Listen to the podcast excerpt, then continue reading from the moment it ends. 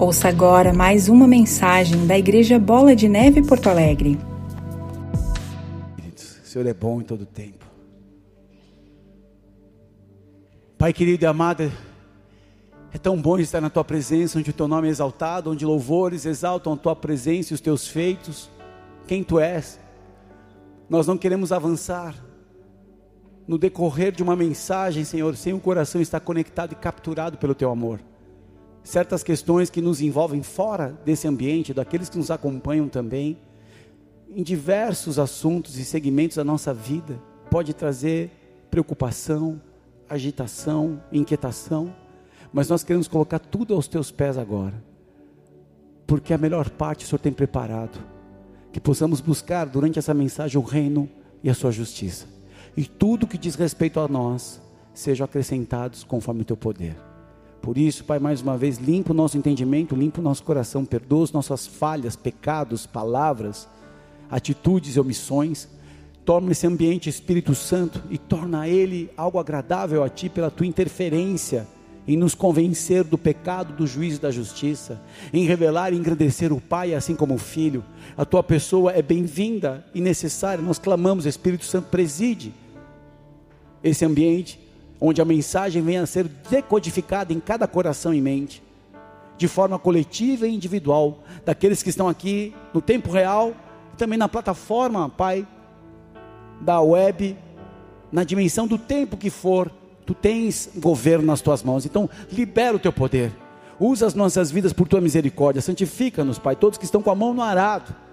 Quebra todo julgamento, toda crítica, toda impossibilidade humana na possibilidade sobrenatural que está na tua presença. Fala conosco, abre os céus, toca o nosso coração, nos convence. E nesse lugar de rendição, Senhor, nós queremos que venha o teu reino.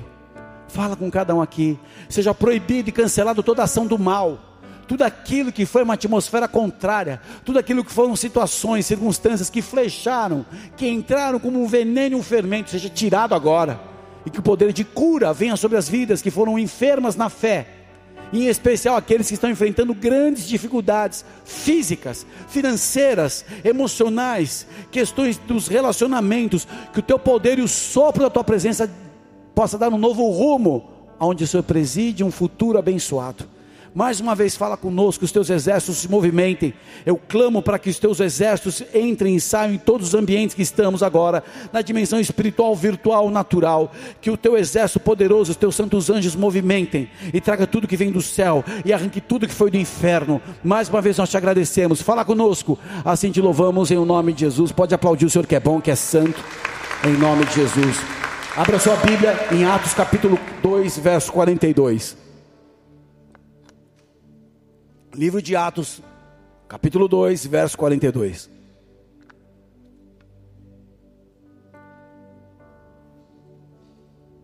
Pode abrir aí, Novo Testamento, acompanha na espada, porque teu olhar conectado com a palavra vai gerar uma transformação, que teu espírito o sabe muito bem, e a tua alma vai acatar o que o espírito vai dizer aqui, em nome de Jesus.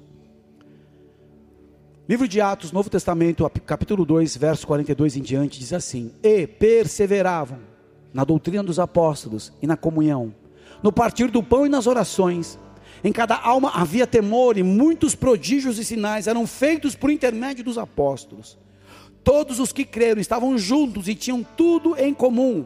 Vendiam suas propriedades e bens, distribuindo o produto entre todos, à medida que alguém tinha necessidade diariamente perseveravam unânimes no templo e partiam pão de casa em casa e tomavam as suas refeições com alegria e singeleza de coração, louvando a Deus e, e contando com a simpatia de todo o povo. Enquanto isso, acrescentava-lhes o Senhor dia a dia os que iam sendo salvos. Até aí. Aqui é uma foto muito detalhada do livro de Atos que fala da igreja primitiva que estava sendo construída. Aqui é algo que tem que ser para nós um fundamento para a gente sempre olhar como uma verdadeira comunidade cristã se comportava. Flávio José, um historiador e apologista judaico-romano, descendente de uma linhagem de importantes sacerdotes e reis, registrou em loco a destruição de Jerusalém 70 anos depois de Cristo, pelas tropas do imperador Vespasiano, que foram comandadas pelo seu filho Tito, futuro imperador de Roma. As obras de Joséfo fornecem um importante panorama do judaísmo do século I.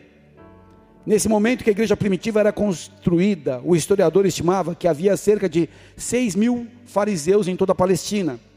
E quando nós meditamos no contexto desse, desse trecho que lemos aqui, onde cerca de 3 mil conversões foram estabelecidas nesse momento do despertar apostólico da igreja, foi um começo impactante, muito poderoso. A maioria dos grupos especiais da antiguidade comia junto. Eu destacar essa importante prática cristã aqui de Atos 2, é possível entender a importância da mesa. A mesa fala de confraternização do alimento físico. A mesa fala da intimidade, da proximidade das pessoas que você convida. A mesa fala da comunhão espiritual, porque há oração. A mesa fala de ensino, que os, as preleções, o ensinamento daquilo que Jesus nos deixa no seu evangelho. Mas a mesa fala de amor, que é acolhimento. A ocasião da mesa concentra, sem dúvida, um dos melhores momentos de edificação. Ali também uma poderosa prática de se compartilhar o nosso melhor é estabelecida. Mesa é muito especial. Nós estamos num tempo em que precisa ser restaurado as mesas. É algo muito especial. Eu me inspiro em ver as mesas que meu pastor me proporcionou durante toda a minha caminhada, inclusive até recentemente. E me sinto muito honrado de participar na mesa dele. Nesse texto aqui, importantes fatores mostrar, mostram aqui os fundamentos que permitiam que o Senhor acrescentasse aqueles que seriam salvos. Por que, que Deus mandava vida para essa igreja? Porque o contexto, o ambiente era muito favorável. Era um ambiente familiar era um ambiente de acolhimento, de aceitação, de desafios uma vida cristã. Porque paralelo essa comunhão, essa igreja primitiva sendo edificada, havia a perseguição religiosa judaica, havia a opressão militar romana, havia o desprezo cultural grego, mas essa mesa tinha vida, tinha poder.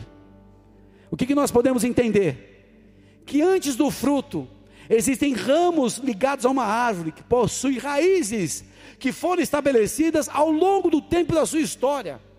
Quando você entende isso, é possível discernir que não há fruto que permaneça sem esse processo, que é uma das melhores formas que Deus trabalha. Não só o fruto, mas o fruto que está ligado a um ramo, e um ramo que está conectado a uma, uma, uma árvore. E essa árvore tem raízes que levam anos para desenvolver. É muito fácil falar da igreja primitiva, mas a gente não está trabalhando as raízes da gente. Importante citar que toda manifestação dessa postura tão especial da igreja primitiva teve uma origem, o derramamento do Espírito Santo. O Pentecostes foi celebrado, é celebrado como uma festa da renovação das alianças. Alguns textos falam da dádiva da lei no Monte Sinai. Pentecostes é a festa da colheita. A palavra Pentecostes é grega e quer dizer o quinquagésimo dia pois essa festa era comemorada 50 dias depois da Páscoa. Ali Deus usou o vento, o seu vento, para simbolizar o Espírito Santo que revivifica mortos e revela a futura restauração de Israel.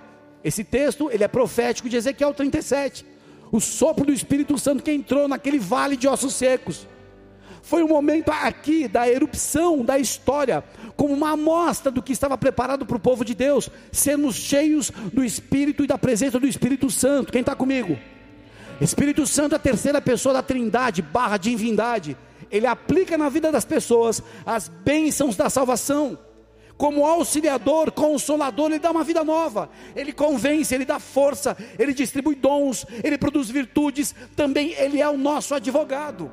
E nessa atmosfera, a igreja se levantou e o seu posicionamento é uma inspiração para voltarmos à prática da, da essência daquilo que o Espírito Santo provoca. E nesses versos, nós podemos entender que foi descrito os fundamentos. Primeiro, perseveravam na doutrina dos apóstolos. Nós vivemos numa era pós-moderna que perseverança não existe mais. Uma criança não persevera para esperar o devido momento para ganhar o seu presente. As pessoas não perseveram mais para manter uma aliança em seus corações. Vivemos hoje alianças de papel. Não gostei, eu saio, troco, mudo de canal, mudo de igreja, mudo de empresa, mudo de mulher, mudo de filho. Perseveravam nos ensinos mais puros do evangelho vivo. E o ensino verdadeiro do evangelho vai confrontar a religiosidade. O verdadeiro ensino do Evangelho vai nos provocar e nos desafiar a andar sobre as águas. Quem está enfrentando uma crise, não levanta a mão, todo mundo está enfrentando uma crise em alguma área. E essa é a crise, é o ponto convergente onde o poder de Deus pode transformar a tristeza em alegria, o desespero em força, para que você experimente o poder que vem do alto, não do teu braço. Perseveravam na doutrina dos apóstolos. Sabe o que é perseverar? O Haroldo está triste. Aí eu chego aqui no meu querido Elias e falo o seguinte: o Haroldão está triste, meu irmão, mas vamos levantar um clamor pela vida dele. Olha, pega aquela tua, aquela tua conta lá, aquela tua colheita, vamos levar para casa do Haroldo. Ô, oh, fulano, vem cá. Alex, me ajuda aqui, ó. A Cacá está passando uma luta com a mãe dela. Vamos levar agora diante da, da presença dos apóstolos, porque há poder na oração. É essa perseverança da fé. É você ver uma, uma situação em desordem, em desarmonia com Deus e determinar que é chegado o reino. Então nós vamos nos posicionar e a sabedoria vai manifestar caminhos, atitudes que vão reverter aquela aquela crise numa vitória. Quem está comigo, diga amém, pode aplaudir o Senhor. É a perseverança. Eu gosto de usar muitos exemplos toscos da minha vida, que são coisas caricatas para você entender. Eu estou em um desafio de uma prática que eu faço, gosto de jiu-jitsu. Estou no desafio de, da corrida, correr a maratona, correr a, a rústica. E minha primeira corrida a 8 quilômetros foi 6,40. O pace, né? O, o quilômetro, a velocidade que eu estou. Aí depois 6,36, 6,27, 6,19. Hoje, eu decidi, falar, eu vou romper, porque ontem eu comi um pastel. E aquele pastel no meu bucho, nessa graxa, falou: esse bicho vai queimar.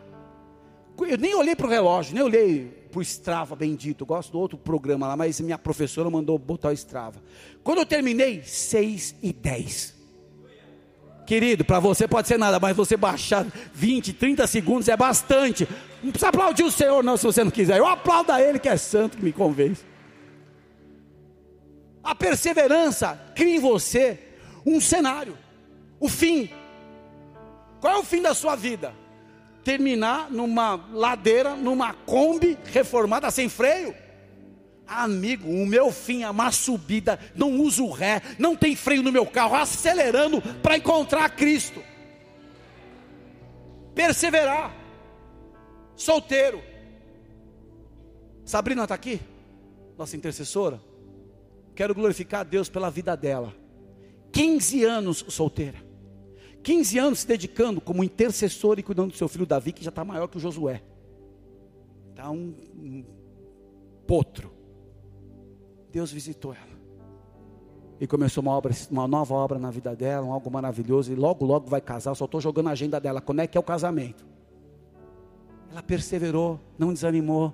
Olha, Senhor, eu sou a mais pobre da casa de Israel. A minha família é a mais desprezada. Eu sou Deus tem como agir na minha vida, Deus proverá. O céu vai se abrir. Eu sei que de alguma maneira Deus vai me tirar dessa. Deus tem um bom fim para mim. E persevera como? Bíblia. Eu vou encher a minha cabeça de Bíblia, não de papo furado.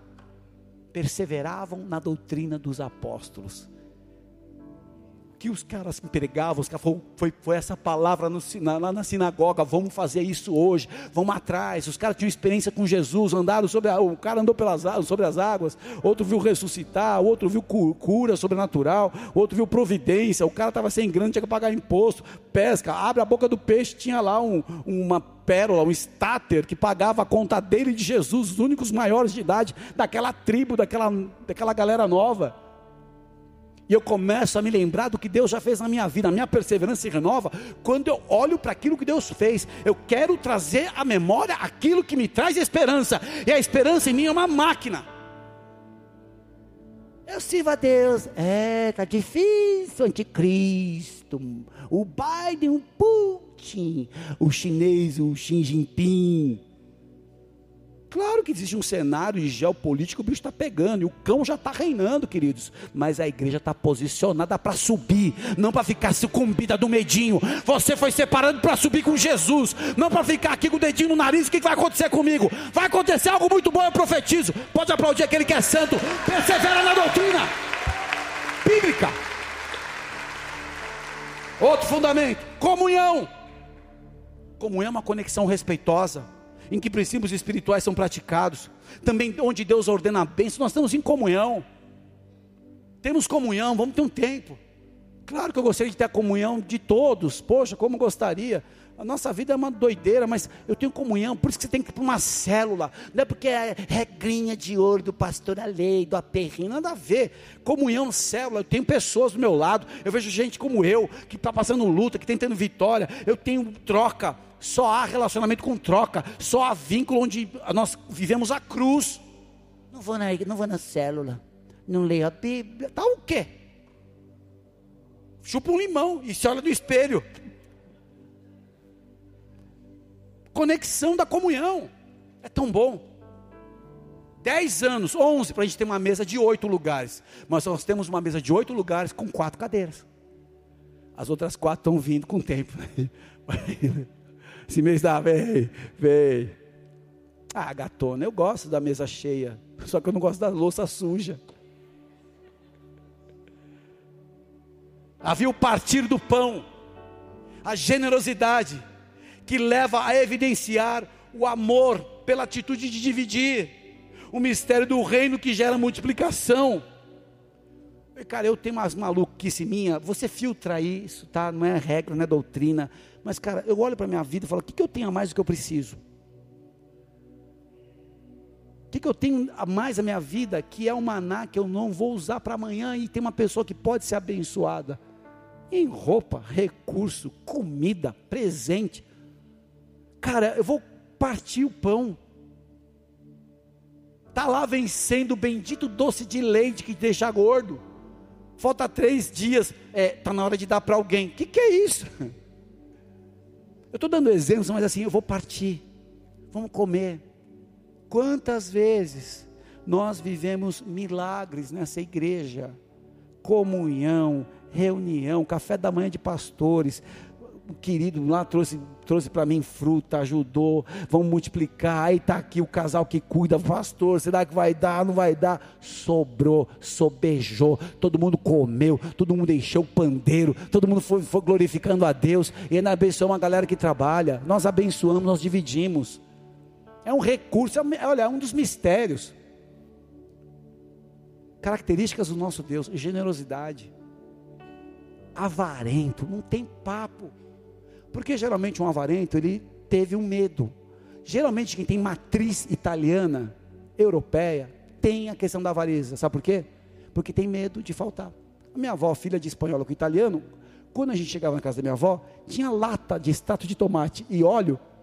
E minha avó era meu, era meu avô, nem cozinhava direito. Então a gente chamava a minha avó de Mary Fur, Maria Fur, não Carrefour. Vamos lá na Mary Fur pegar, porque ela não usa. Ela tinha medo de uma guerra, medo de guerra e ela comprava extrato de tomate. Olha a loucura. Falo de uma forma brincando aqui, caricata, para você entender que talvez tem coisas que você nunca vai usar. Talvez tem coisas que Deus te deu para multiplicar quando você dividir. Quem experimenta divisão no sentido bíblico, de compartilhar, de tirar um pouquinho do seu para o próximo, experimenta o renovo. Quem quer colher? Quem quer colher coisas boas? Você talvez tenha sementes. Às vezes você tem só um pouquinho de azeite, um pouquinho de farinha. Faz um bolo. Abençoa. Você sabe qual é o drama dos porteiros? Se você que é porteiro, seja honrado nesse lugar agora. Natal e Páscoa. Todo mundo leva um pouquinho para o porteiro. Né? Ai, tu recebe aí. Mas, cara, um dia que não for nada, abençoa.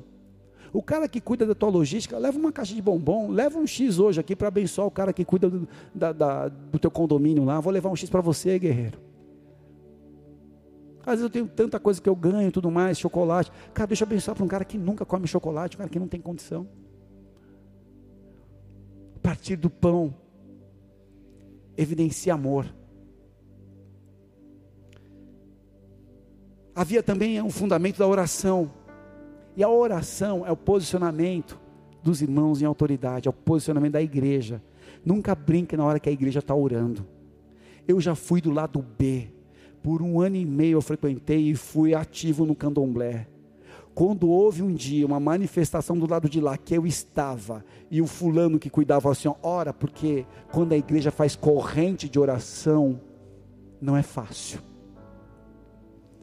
Então, quando a gente começa a orar pela nossa família, que o mais maluco, o mais entrevado vai ser liberto, eu e a minha casa serviremos ao Senhor, aquele que me machucou vai ser abençoado e vai se reconciliar. Nós levantamos uma, um clamor diante de Deus de misericórdia, o poder das trevas cai. Em cada alma havia temor. Temor é um princípio de reverência, de cuidado com as coisas de Deus. Isso demonstra humildade, reconhecendo o senhorio de Cristo, e também é a condição de receber sabedoria, o temor do Senhor. Eu não quero desagradar o meu Deus. Não é que eu sou um religioso que eu não posso uma lista de coisas. Cara, eu quero estar em comunhão com meu Deus, eu quero arrancar um sorriso de Jesus, com uma vida em harmonia com Ele. Então eu não vou pagar o mal com o mal. O bem que estiver nas minhas mãos para fazer, eu vou fazer. O que, que é meu nessa vida? Pecado. E todo produto orgânico que você gera: fezes, xixi, ranho e baba. Te chocou isso? Ou você é um robô? Já está nesse tempo do, do metaverso, já teve gente aqui virtual. O que, que é teu? Teu pecado. Agora, quando eu sou cheio do Espírito Santo e produzo algo agradável ao Senhor, é com a moeda diferente do que fizeram comigo. Me machucaram, eu abençoo me disseram não, eu digo sim. Quanto custa a minha paz contigo? No que depender de vós, tenham paz com todos, inclusive com o gremista que te humilhou, que você está perdendo. Não, eu perdoo, mas não esqueço. Está cego. Cara, eu quero andar com Deus arrancando o sorriso dele. Quanto que me custa? É isso, tudo bem, cara, leva. Por que Jesus fala assim, ó? Oh, que texto maravilhoso, Lucas 3, Mateus 4, que fala do arrependimento do batismo. O que, eu tenho que fazer? Você é um soldado? Não pede mais o que está determinado pelo teu soldo. Se pedir a capa da túnica, quanto custa a minha paz? Tem gente que não dorme mais bem, que está na base de tanto medinho, de tanta opressão, que não pode andar no shopping, que tem medo de encontrar desafetos. Dá a túnica, dá a capa, dá a herança, meu irmão. Uma vez tinha um ministro de louvor, um ministério muito conhecido, e houve uma ruptura dos dois líderes. E trouxe muita mágoa, muito, muita dor no coração daquele que foi ofendido. Ele esteve conosco. E eu, na minha simplicidade tosca, falei: Posso te falar uma coisa, cara? Você é profeta e fala e tudo mais. Eu sou um louco, obreiro dá a herança do fulano, cara, dá os CDs, dá as músicas, dá os seminários. Você tem uma nova voz para o Brasil, cara. Chama outros amigos, grava as outras músicas, começa a falar que Jesus é bom. Você está amargo, cara, está aí cabode, acabou-se a glória. Eu não tinha pensado nisso. Quanto custa a tua harmonia? Minha mulher estava tava em TPM semana passada. Essa semana vai ser um inferno. Tirei o cartão de crédito, pastor está se debatendo. Não é isso, vai pagar, vai pagar o.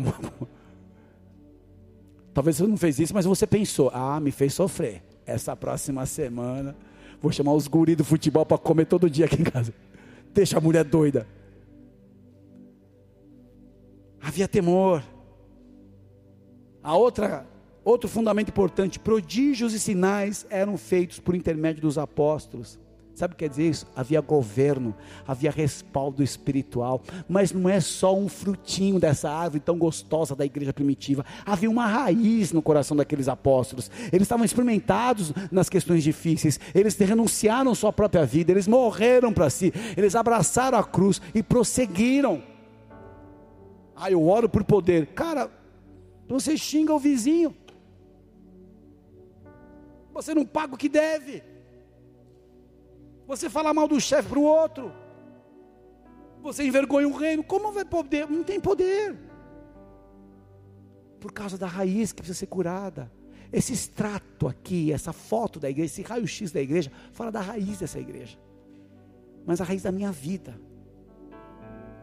Os que criam estavam juntos e tinham tudo em comum. O que, que é isso? Família. Família, cara. Família tem a minha? Não tem, cara. Tem gente chata, tem gente doida, tem gente disfuncional, tem a gente que julga muito, que critica muito, que se ofende muito, que se ressente muito, mas é família. Quanto custa para a gente sair de atoleiros?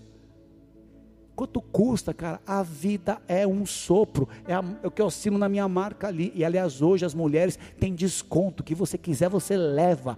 Paga como quiser, mas só leva o que eu deixar. A vida é um vento.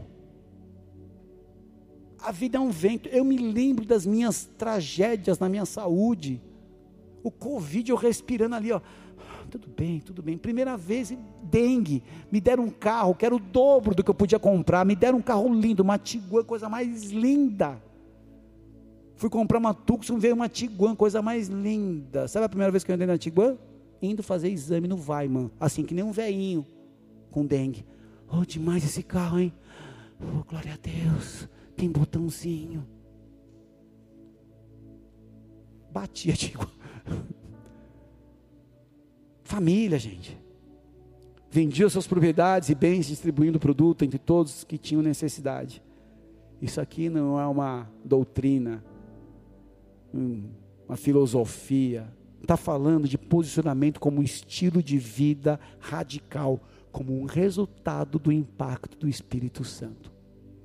Isso aqui não é regra. Vamos agora fazer a reforma agrária aqui da igreja. Uma revelação. Sabe por que era uma atitude radical? Porque foi gerada por impacto radical. Sabe quem está disposto a fazer as loucuras por Jesus? Quem foi marcado radicalmente. Quem sabia que só esperava a morte e eu fui salvo. Para mim tudo é lucro, eu estou na cruz. Nós não entendemos isso porque eu vou me agarrar, a caixa não tem gaveta, mas eu não vou desperdiçar e fazer uma farra, não é isso. Mas eu vou viver de uma maneira abençoada e abençoando. Esse posicionamento, querido, revelava que os cristãos possuíam, na verdade reconheciam que Jesus era o dono de suas vidas e de tudo que possuía. É muita liberdade para quem está nesse nível.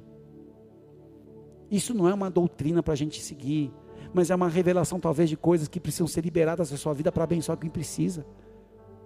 É com muito cuidado que eu falo isso, porque mostravam que eles valorizavam muito mais o indivíduo do que as propriedades, que as posses. Agora eu quero entrar no verso 46. Pode colocar, por favor, Atos 2,46, porque foi o que me chamou a atenção, só foi a introdução daquilo que eu vou começar a pregar até as 11h30. Aleluia, você vai ficar aí. Estou com fome, gente. A gente tem que saber o time do Espírito Santo, amém? Houve uma era da história da terra que essa igreja acabava às onze e pouco. O pau pegava e era aquela louca. É, Ru, pastora, você é a primeira a me cobrar para dormir cedo. Mas eu acordo cinco e meia da manhã. Aliás, deixa eu corrigir. Eu começo a acordar às cinco e meia. Porque eu coloco oito alarmes depois das cinco e meia. Atos 2,46. Diariamente perseveravam unânimes no templo, partindo pão de casa em casa, tomavam as suas refeições com alegria e singeleza de coração. Repete comigo: singeleza de coração. Nós vivemos uma era, queridos, que a aceleração tem sobrecarregado a todos nós. Eu te falo porque eu sou o cara mais acelerado que eu conheço. E sabe qual foi o desafio que eu tenho que comprar? Uma para curar o meu coração de rejeição, de abandono na minha, minha fase de infância. Eu nunca tive um autorama. Uma vez uma amiga nossa, psicóloga, falou: você vai comprar um autorama para você aprender a desacelerar na curva, senão você morre, Alexandre. Eu falei, é verdade, é muito profético. Eu vivo acelerando. Eu tenho que tirar a mão na curva. Porque esse é o segredo de auto. Quem tem autorama aqui? Quem tem autorama? Que inveja. Ninguém. Se você ficar acelerando, que é o barato coisa, na curva você explode o carrinho, ele vai parar na vizinha. Então, qual que é a pegada? Quem gosta de andar de kart? Está na hora de marcar um kart, né? Kart, é é, quem é bom é bom de reta, mas é na curva que separa os meninos dos, dos alfa. Fala aí, Kurt, você gosta de dar uma aceleradinha também? Deus já te curou disso, né? Tem uma cara de que alemão acelera. Aline, ele está indo direitinho? Pode mandar foto do velocímetro quando a gente estiver abusando, que a gente dá um ajuste nele. O que, que é um cara de performance? Que ele consegue aproveitar o melhor antes, durante e saindo da curva. Ayrton Senna, para mim, eu não gosto de falar de ídolo, mas é um herói. Para mim é o cara no esporte, porque depois só vem os caras que usam as bermudinhas, os cabelos de Maria, não sei o que. Eu não consigo falar mais, eu estou na minha carne agora. O que, que era Ayrton Senna? ele botava o carro no limite na curva. A gente consegue viver no limite, mas a gente tem que tirar a mão do processo. E essa aceleração tem feito a gente sair com as duas rodas na curva da vida. Então essa aceleração sobrecarrega. O estilo de vida nesse mundo pós-moderno diminui a nossa capacidade de saborear os momentos diários especiais da vida. Tomar um café. Pô, Tá bom, amor, obrigado por esse café. Aliás, Rafa, Fernandinho me deram um café super bom lá da Colômbia. Mas o meu é melhor, tá? Está em promoção aqui. O momento de tomar um café e agradecer a Deus. O momento de você ver sua filha abrindo um chocolate com aquela empolgação de abrir um chocolate. O momento, cara, que quem já teve saúde aqui prejudicial, de poder ir no banheiro, meu irmão, sem sentir dor. De tomar uma água sem sentir dor. Estou falando de coisas que você pode saborear, momentos da vida que você pode agradecer. Hoje de manhã eu sentei no cantinho da minha sala e vi o sol saindo assim. Falei, meu, que bom, cara, obrigado, Deus. Botei minha cara um pouquinho no chão, botei um louvor, falei, obrigado, Senhor. E fui correr. Momentos diários não estão sendo mais saboreados pela sobrecarga, por essa aceleração. E a aceleração abrevia o nosso tempo e gera uma raiz de sobrecarga que é loucura. Isso tem proporcionado a desconexão, a divisão, a dissociação, que são estratégias do diabolos. Diabo, diabolos, aquele que divide. Então, se você está enfrentando uma área de divisão, é porque tem ação desse cão dos infernos. Essa igreja conseguia saborear os momentos, com singeleza de coração. Nesses dois versos em especial, nós notamos que a igreja tinha uma vida simples o título dessa mensagem é o mistério da simplicidade. Tudo que é saudável na sua essência é simples. A vida cristã equilibrada constrói uma vida simples. O suficiente para o nosso viver traz consigo o tesouro da simplicidade. Quem nunca foi inspirado por ver uma paisagem, uma casinha na praia, numa ilha, numa montanha, no estilo de vida próximo à natureza, fala de simplicidade. Estava na Serra Gaúcha semana passada com meu sogro e a esposa dele. Ficamos num lugar abençoado, o Hotel Flame, que nos recebe, é o irmão da igreja, que eu recomendo, pode ficar em Canela, são demais. Faço propaganda. E a gente começou a andar para aquela área rural, na chegada e na saída. E o mais gostoso era olhar aquelas montanhas e os vales e aquelas casinhas queimando, fervendo, cozinhando aquele pinhão. Eu nem gosto de pinhão, mas estou falando aqui. Eu não experimentei, eu estou em pecado.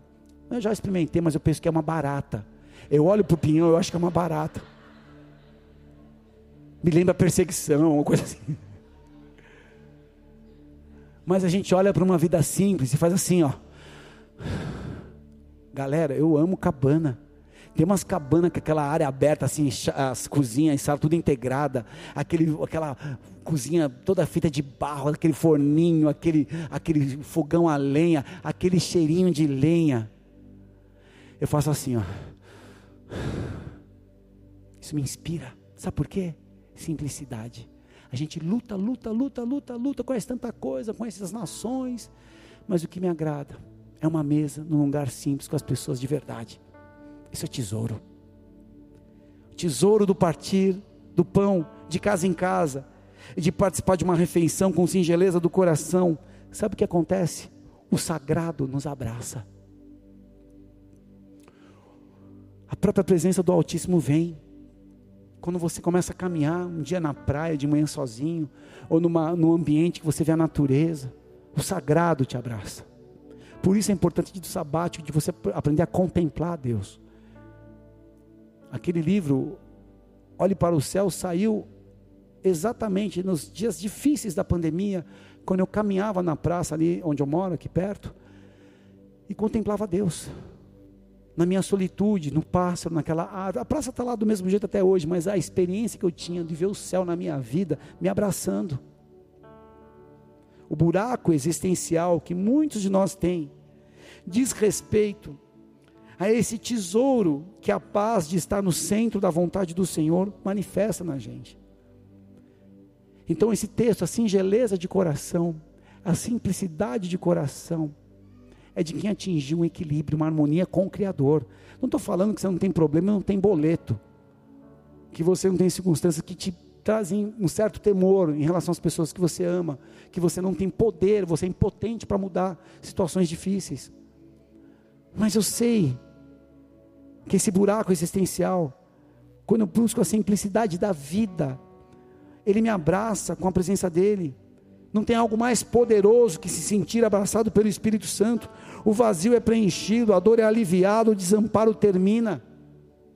Me lembro como hoje que eu aprendi que a minha fisiologia, como um jovem que estava se santificando, eu dependia do Espírito Santo, eu não ficava procurando me aliviar. A distância que tinha naquela época, eu estou falando de 2003, 2004, não tinha WhatsApp, não tinha esse tempo real que você se conecta. A Valéria me mandava os CDs de pregação de domingo. Eu ficava ouvindo a semana inteira o mesmo CD. Não podia contemplar e estava noiva à distância. Mas eu tinha uma coisa sozinho aqui no meu apartamento. Sabe o que eu tinha? Eu tinha o Espírito Santo. Eu falava, Espírito Santo, entra nessa casa.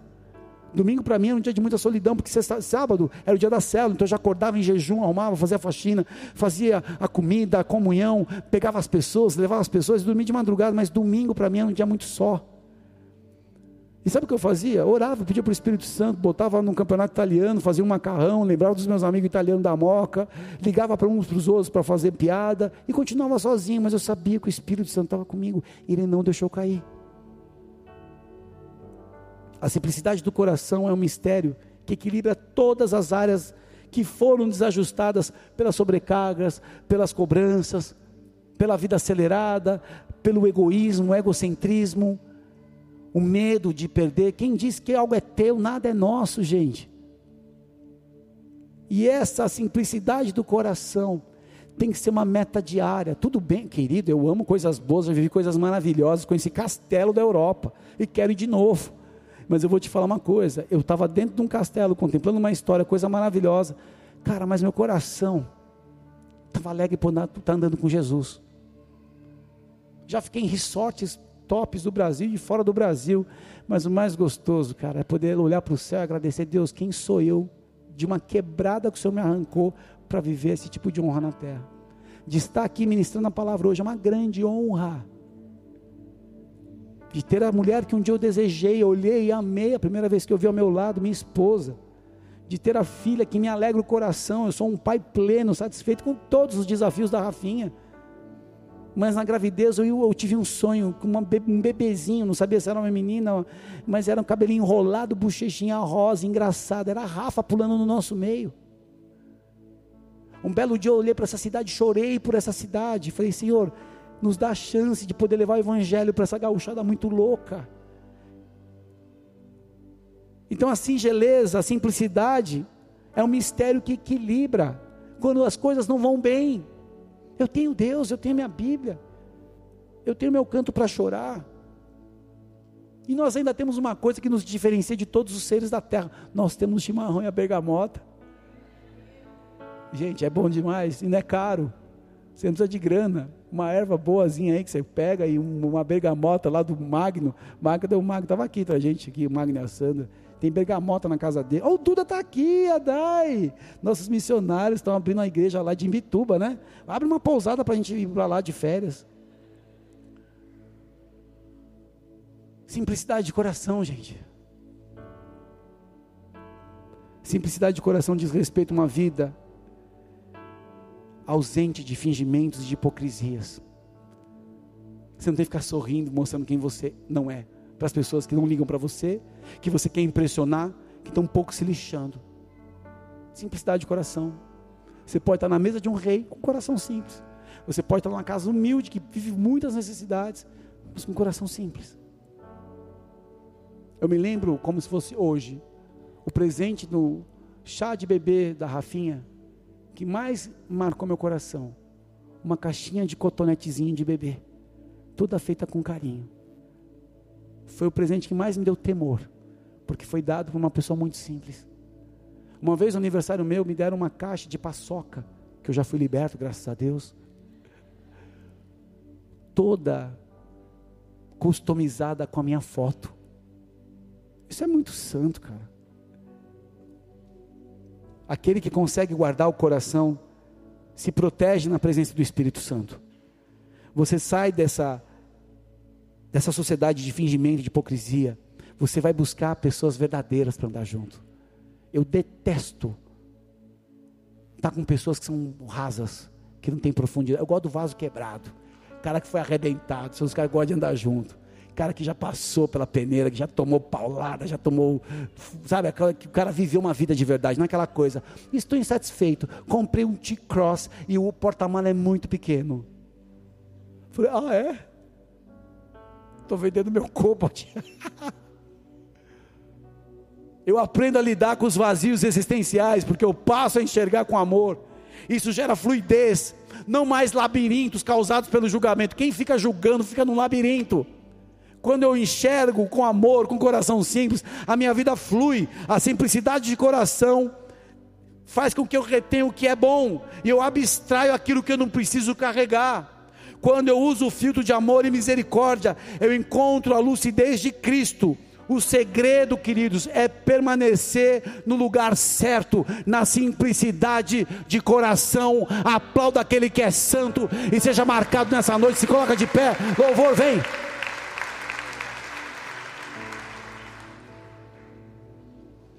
Tem muita gente complicada com coisa pequena. Tem muita gente aqui emaranhada com coisa que ela só fala: Meu, me perdoa. Eu estava com a cabeça na China. Eu cometi o que é mal, me perdoa, cara. Eu falei uma coisa que te machucou, me perdoa. Não quero nem saber se você vai perdoar, mas eu estou aqui me humilhando para te pedir perdão. Se você não consegue encarar, manda uma carta, manda uma mensagem, manda uma, manda uma chamada de uma gravação de áudio. Cara, quero pedir perdão. Sabe por quê? A simplicidade de coração ela é poderosa. Não é qualquer pessoa que vai entrar no teu coração. Não é qualquer situação que vai te tirar o equilíbrio. Fala, não, cara, eu estou na simplicidade de Cristo. E vem tanto poder, tanto poder. Você se torna uma pessoa influente, calada. Você se torna uma pessoa em que o céu fica de olho. Você entra na mira da bênção de Deus. Pô, esse cara está vindo eu vou honrar ele. Sabe por quê? Quando você não almeja essas coisas que as pessoas se matam para ter, reconhecimento, influência tudo mais, não sei se você trabalha com isso, amém. Mas fala, cara, eu quero estar bem com Deus. Essa igreja aqui é o extrato de um coração de uma pessoa que anda na presença do Altíssimo. Dentro da tua verdade, dentro da tua proporção. Talvez você vai dividir não uma propriedade, mas um conjunto de roupa que você tem. Talvez você vai pegar a tua cesta básica que você recebe da empresa que você nem usa. Você fala, cara, isso aqui vai para um lugar muito especial. Para aquele irmãozinho que eu sempre vejo na igreja com dificuldade. Sabe essas roupas que eu não uso, que são muito boas, de uma marca maravilhosa, que eu trouxe de Miami? Cara, tem um irmão que me corta o coração quando eu vejo. Tem um irmão que trabalha comigo, tem um rapaz que trabalha na igreja. O Espírito Santo fala com a gente. Ele incomoda, fala, vai lá e abençoa aquela pessoa. Fala que eu amo ela. Mas não só fala, traz algo especial nas mãos para evidenciar o cuidado. Na minha célula, queridos, lá em São Paulo, quando eu era uma ovelha de uma célula, havia um casal que estava, uma moça estava grávida, um casal muito humilde, muito humilde, muito humilde. E houve um movimento da célula de fazer uma cesta básica. E os irmãos que foram fazer a cesta básica, um dos irmãos parou no corredor e falou: Cara, pegou aquelas massas frescas, sabe, de nhoque. Cara, comprou os molhos como ele, como que ele quisesse para ele. E tudo mais, montou a cesta bonitinha, com aquelas coisas tal. E na hora que esses irmãos foram dar carona propositalmente a esse casal que morava numa quebrada, tá, muito obrigado pela carona, espera só um minutinho, os caras desceram e abriram o porta-malas e o cara falou, o que, que é isso? Maná, o que é isso? Como assim? A pessoa ficou desconfortável, assim, sabe, desconcentrou assim. E só que na célula seguinte, A mulher que estava grávida veio dar um testemunho que isso marcou a minha vida. Ela falou: Eu queria muito no meu coração, eu desejava comer um nhoque, eu estou grávida. E veio um nhoque na minha mão. Você sabe o que é isso? Uma coisa pequena, profunda no espírito. É esse tipo de movimento que a igreja tem que fazer. Vai tirar a gente do, da, da acomodação, do conformismo, do, do comodismo, mas vai provocar o céu. Eu encerro aqui dizendo: quem tem um coração simples provoca o céu. Porque quando dobra o joelho, irmão, não tem demônio, não tem principado, não tem satanista. Quando levanta a mão para orar, meu irmão, não tem governador que não se renda ao poder de Deus respondendo uma oração de uma pessoa de coração simples. Sabe quem tem coração simples? Uma criança. Sabe a criança que gosta de brincar com a caixa do presente e não com o presente? É isso. E se não for como uma criança, você não herda o reino. Fecha os teus olhos. Espírito de Deus, nós estamos aqui nessa noite tão especial dessa mesa, sendo confrontados pela tua palavra, sendo confrontados com o nosso egoísmo, a nossa avareza, a nossa vaidade, com a nossa justiça própria tão podre. Então nessa noite o que eu te peço, com toda a minha verdade, faz a conversão de corações aqui. Quebra as estruturas, as defesas, as resistências que impedem a gente de ter um coração simples, curado, restaurado, que anda em harmonia contigo. Nós não sabemos quanto tempo temos aqui, quantos dias temos ainda à frente, mas nós sabemos que o encontro é breve e que a gente possa encontrar o Senhor já agora com o coração simples, já com o coração aberto e rendido para uma grande mudança. Eu quero apresentar todos que estão acompanhando hoje, lutando com estruturas, valores, com tanta, tanto respaldo financeiro, ou pela falta disso. Que todos aqui nessa noite possam ser levados nesse ambiente onde o teu rio nos leva ao lugar da simplicidade, ao lugar que nós te encontramos, o melhor lugar. Como o Senhor disse para Marta, Maria encontrou o melhor lugar e isso ninguém vai tirar dela é lugar da simplicidade, é lugar da dependência, é lugar da profunda comunhão, da profunda devoção a Ti, Senhor. Espírito de Deus, mais que um homem pode falar, mais do que toda a retórica, de toda a força oral, toda a capacidade teológica, de toda a sabedoria terrena, só o Senhor pode fazer. Só o Senhor pode mostrar quem somos e quem o Senhor quer que a gente seja.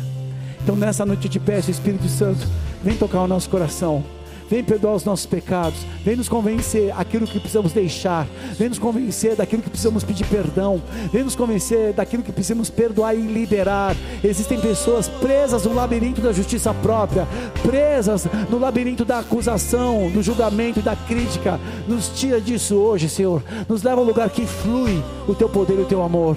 Assim eu apresento a todos nessa noite. Fala conosco, ministra as nossas vidas em o nome de Jesus. Comece a adorar o Senhor, comece a apresentar o teu coração, comece a render a tua vida, peça perdão, comece a tirar tudo aquilo que é um peso da tua vida hoje.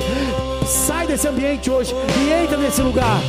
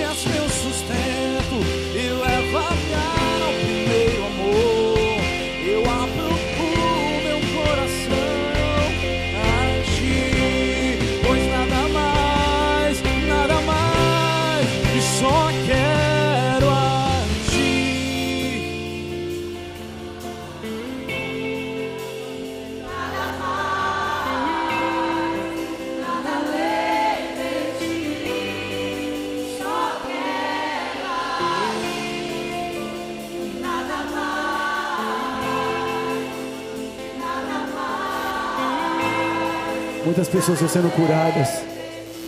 Em meio a essa adoração, pessoas estão convertendo seus corações. Pessoas estão sendo libertas de estruturas que te paralisavam. Estavam enraizadas na justiça própria, na ofensa, na mágoa, na falta de liberar perdão. No se sentir no direito de. Só que a simplicidade não está nisso. Essa é, uma, essa é uma mochila muito pesada. Algumas mulheres, alguns homens estão com a mochila muito pesada. E para você viver de uma forma tão tranquila, tão mais simples, tá pesado a tua mochila. Você que sente esse peso no teu coração, vem aqui na frente. Pessoas que estão com muita coisa, tá muito pesado. É muita coisa que estou vivendo, é muita injustiça, ou que você acha que. Vem aqui na frente colocar esse fardo hoje. Se você se identifica com muito peso na tua vida, não fica no teu lugar, vem aqui, nós vamos orar. Muita coisa no coração, muita dificuldade, muita preocupação, muita luta.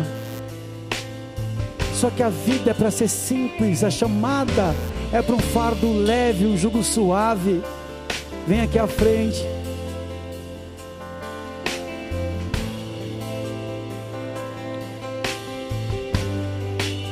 Pode ficar aqui na frente.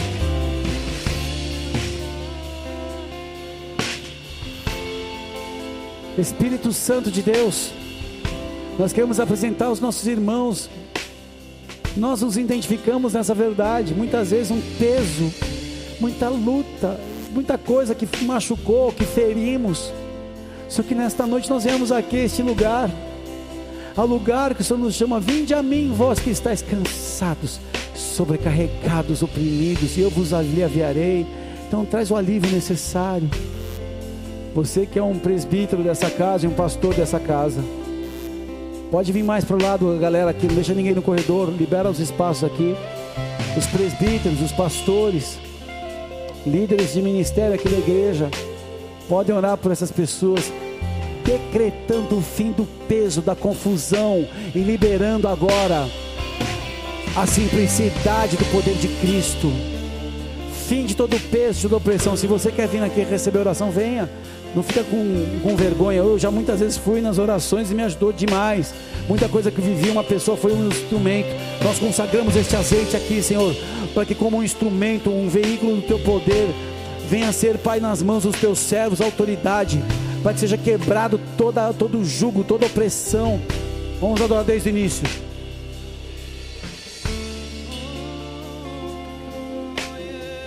Toda opressão, todo poder de paralisia, de confusão, de amarras, sejam desmascarados em nome de Jesus.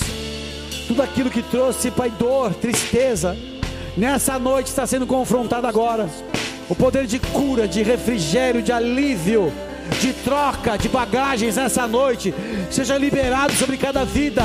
Toda dor no coração, todo peso, toda angústia na alma, seja tirado agora em nome de Jesus. Tudo aquilo que é uma condenação, uma acusação, você se sente desconfortável porque errou ou precipitadamente agiu e errou, trouxe danos, trouxe confusão, trouxe perdas, trouxe quebras de aliança, de relacionamentos nessa noite. O Senhor arranca isso, essa dor, essa angústia, essa opressão sai. Tudo aquilo que é uma paralisia é tirado agora em nome de Jesus há um renovo. O Senhor perdoa, o Senhor cura, o Senhor restaura, o Senhor visita.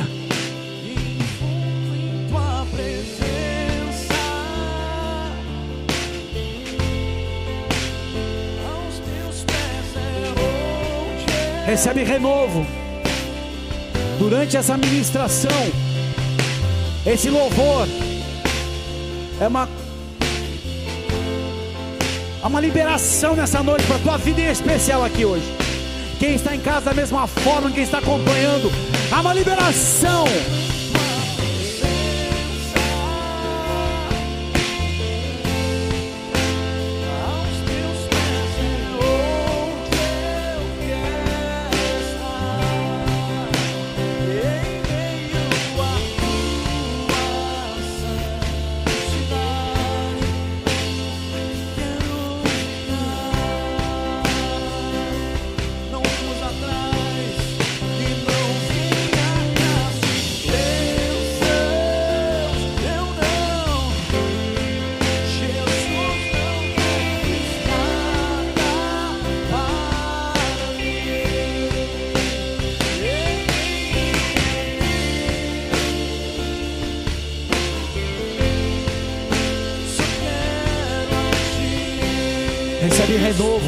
Recebe graça, recebe uma unção sobre a tua vida que cura o teu coração, que tira esse diálogo maligno que quer trazer divisão, desconexão, dissociação. Toda divisão causada pelo inimigo seja cancelada agora. O Senhor vem com graça. O Senhor vem com graça. O Senhor vem com graça. Recebe. Recebe a capacitação da graça sobre a tua vida.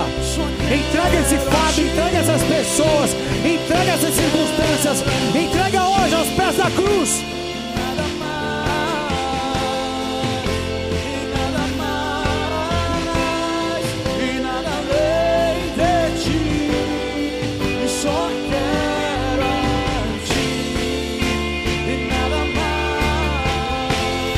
receber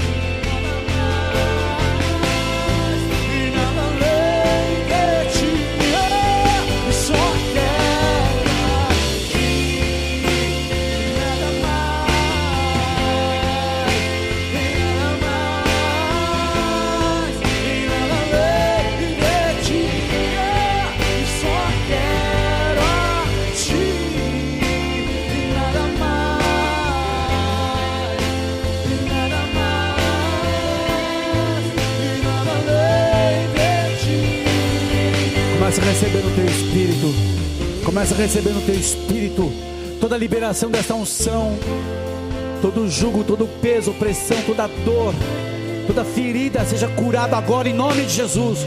Nós ministramos sobre a vida de vocês a paz e a graça do Espírito Santo, a unção que quebra, que refrigera, que tira o peso, que tira a mentira, que tira o engano. À medida que você recebe, você pode ir voltando para o teu lugar.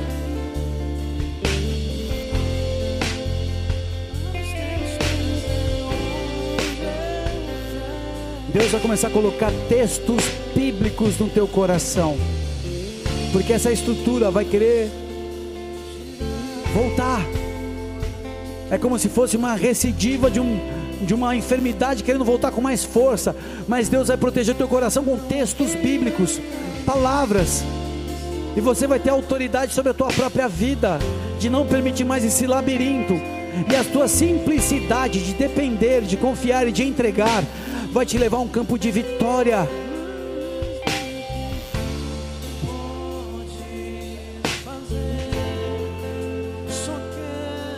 Recebe renovo, recebe refrigério na tua vida hoje.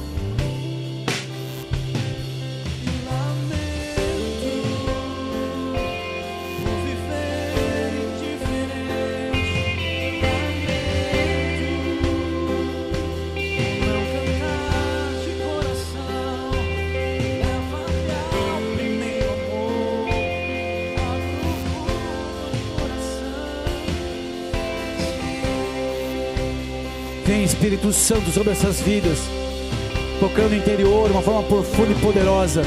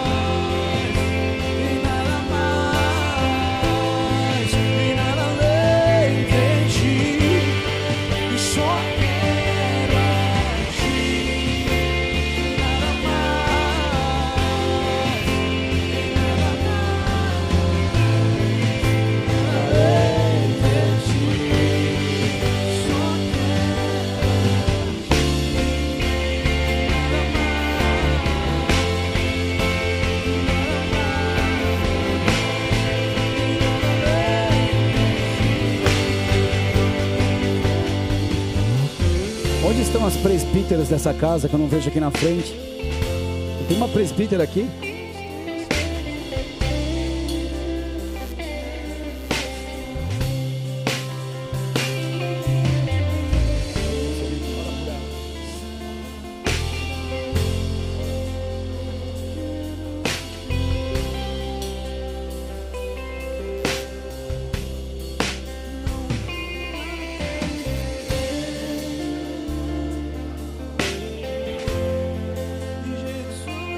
Vem o teu poder, Senhor. Todo peso e opressão foi tirado. Como igreja, nós determinamos que toda opressão, toda angústia, tudo aquilo que trazia dor e confusão seja retirado agora em nome de Jesus.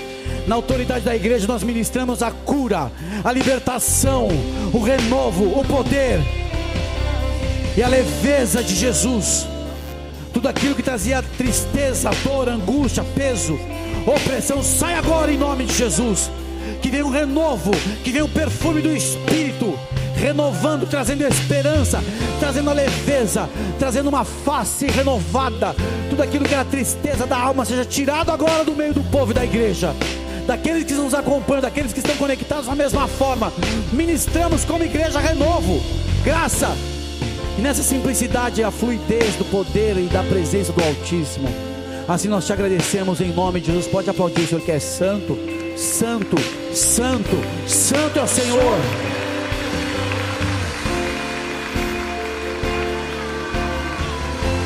Você que está aqui vindo pela primeira vez, talvez, e nos acompanhando, a maior decisão, a maior escolha a respeito daquilo que aconteceu na cruz do Calvário, não é doutrina, não é uma uma revelação a um segmento religioso, mas é o sinal do próprio Deus Criador em buscar eu e você que estávamos no engano e no peso do pecado.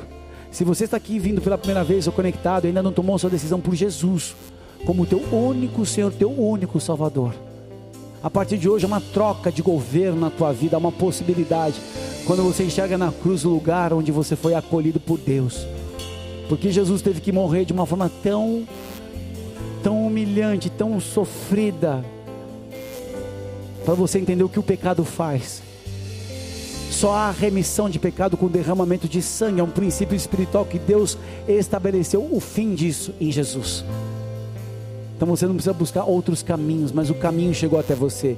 Ele é o caminho, ele é a verdade, ele é vida. Ninguém vai ao Pai, ao próprio Criador, Senhor se não for através dele. Se você está aqui pela primeira vez, ou estava afastado de Jesus, estava longe, estava preso em situações, e também está conectado e recebendo essa, essa ministração com a mão no teu coração, eu quero te conduzir, te convidar a dar o primeiro passo da grande mudança que envolve a tua eternidade. Com a mão no teu coração, você que deseja entregar a tua vida e se render a Ele. Repita assim comigo: Senhor Jesus. Senhor Jesus, nessa noite, nesta noite eu, ouvi a tua palavra, eu ouvi a tua palavra e eu sei, e eu sei que tu és o Filho de Deus, filho que veio a este mundo este e na cruz do Calvário se, entregou por mim. Ao, terceiro dia, venceu a morte, e, ressuscitou. Jesus, Jesus hoje, eu, escolho entregar minha vida, entregar a minha definitivamente, vida, definitivamente nas tuas mãos. Perdoa os meus pecados. E escreve meu nome, no livro da vida eterna. Porque, eu reconheço, e eu confesso e, eu confesso, e, declaro e declaro que Jesus Cristo de Nazaré, Cristo a partir de, Nazaré, hoje, partir de é o meu único Senhor, é meu único, meu Senhor, único Salvador. Meu único Salvador. Escreve, Escreve a, tua história, a tua história na minha vida. Levante as suas mãos. Nós oramos por todos esses que fizeram esta oração. E como igreja nós declaramos que aconteça, que seja selado que a partir de hoje eles possam viver um novo tempo, como filhos acolhidos do teu grande amor. Pai, marca eles agora, Espírito Santo, derrama deste amor que vem do alto, que é inexplicável, em cada coração que fez essa declaração. Que as promessas da salvação, de uma vida transformada aqui na terra, comece agora. Como igreja, nós os abençoamos, declaramos o selo desta oração com o sangue de Jesus. E nada venha de roubo, impedimento, ou de paralisia, mas que eles possam ser guardados em tua presença. E assim como igreja, nós os abençoamos em o nome de Jesus. Pode aplaudir o Senhor que é bom.